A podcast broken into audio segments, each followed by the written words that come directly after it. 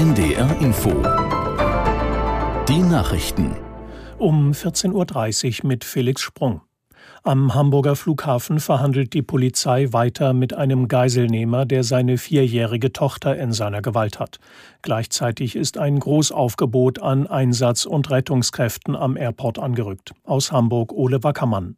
Schon auf der Anfahrt zum Flughafen sind etliche Rettungswagen zu sehen, die für einen möglichen Einsatz bereitstehen. Auch auf dem Gelände selbst sind Einsatzkräfte in Bereitschaft. Nach wie vor steht die Polizei im Kontakt mit dem 35 Jahre alten Geiselnehmer. Die Verhandlungen werden in türkischer Sprache geführt.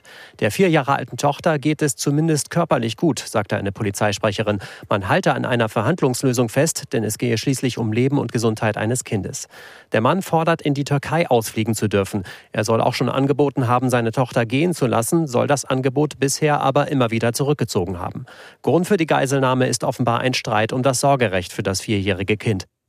Der Betrieb des Hamburger Flughafens bleibt wegen der Geiselnahme und des Polizeieinsatzes bis auf weiteres eingestellt. Der Airport-Betreiber bittet alle Reisenden, gar nicht erst zum Flughafen zu kommen. Im Gazastreifen dauern die Gefechte zwischen der israelischen Armee und der islamistischen Terrororganisation Hamas an. Heute wollte das Militär der Zivilbevölkerung eine Flucht in den Süden des Gebietes ermöglichen. Aus Tel Aviv Julio Segador. Es scheint erneut nicht zu klappen. Israels Militär hatte ein Zeitfenster genannt, in dem ein humanitärer Korridor für die Zivilbevölkerung im Gazastreifen geöffnet werden sollte. Ein israelischer Armeesprecher rief dabei die Bevölkerung im Nachrichtendienst X auf Arabisch auf, zur eigenen Sicherheit in den Süden des Küstenstreifens zu ziehen. Das Zeitfenster hätte um 10 Uhr Ortszeit beginnen sollen. Nach Informationen der Mitarbeiter der ARD ist die Straße bis jetzt nicht frei passierbar.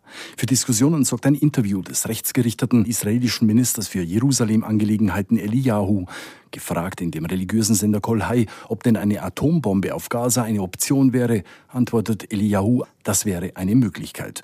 Premierminister Netanyahu hat ihn inzwischen von den Kabinettssitzungen freigestellt. Der stellvertretende Vorsitzende der Unionsfraktion Spahn fordert einen neuen Umgang mit muslimischen Organisationen in Deutschland. Moscheen sollten besser mit Steuergeld finanziert werden als mit Geld aus dem Ausland. Von der Bundesregierung fordert Spahn ausländischen Imamen keine Visa mehr zu geben. Aus Berlin Torben Ostermann. Spahn wirft den Imamen vor, antisemitische Inhalte zu predigen. Es sei eine Schande, dass sich Jüdinnen und Juden in Deutschland nicht mehr sicher fühlen könnten. Der frühere Bundesgesundheitsminister fordert ebenfalls mehr Entschlossenheit mit Blick auf die pro-palästinensischen Demonstrationen, auf denen teilweise antisemitische Äußerungen fallen. Hier dürfe der Rechtsstaat nicht wanken. Wörtlich sagte er, wenn wir es nicht schaffen, dass die vielen Kinder und Jugendlichen unsere westlichen, aufgeklärten Werte annehmen, dann möchte ich nicht wissen, wie dieses Land in 10 oder 20 Jahren aussieht. Die Toskana in Italien ist erneut von schweren Unwettern getroffen worden. Nach Angaben der Behörden führten heftige Regenfälle und Stürme in der vergangenen Nacht vielerorts zu Stromausfällen. Mindestens 16.000 Haushalte seien betroffen. In der Region rund um Florenz mussten 1200 Menschen aus Sicherheitsgründen ihre Häuser verlassen. Die Unwetter in der Toskana wüten bereits seit vergangenem Donnerstag. Mindestens sieben Menschen kamen ums Leben. Das Wetter in Norddeutschland. Am Nachmittag höchstens kurze Auflockerungen und teils schauerartiger Regen. Höchstwerte 9 Grad in Höxter bis 12 Grad in Fechter. Morgen meist dichte Wolken, auch etwas Sonne, neben trockenen Abschnitten wiederholt Schauer, Höchstwerte 10 bis 12 Grad. Am Dienstag unbeständig 9 bis 11 Grad, am Mittwoch Regen und etwas Sonne 8 bis 12 Grad. Das waren die Nachrichten. ARD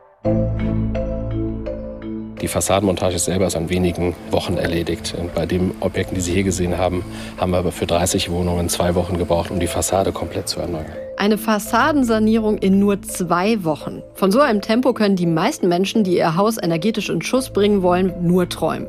Aber in Mönchengladbach, da wird dieser Traum gerade wahr. Sanieren wie am Fließband ist da das Motto, damit alte Häuser nicht länger CO2-schleudern sind. Mega. Finde ich voll klasse. Und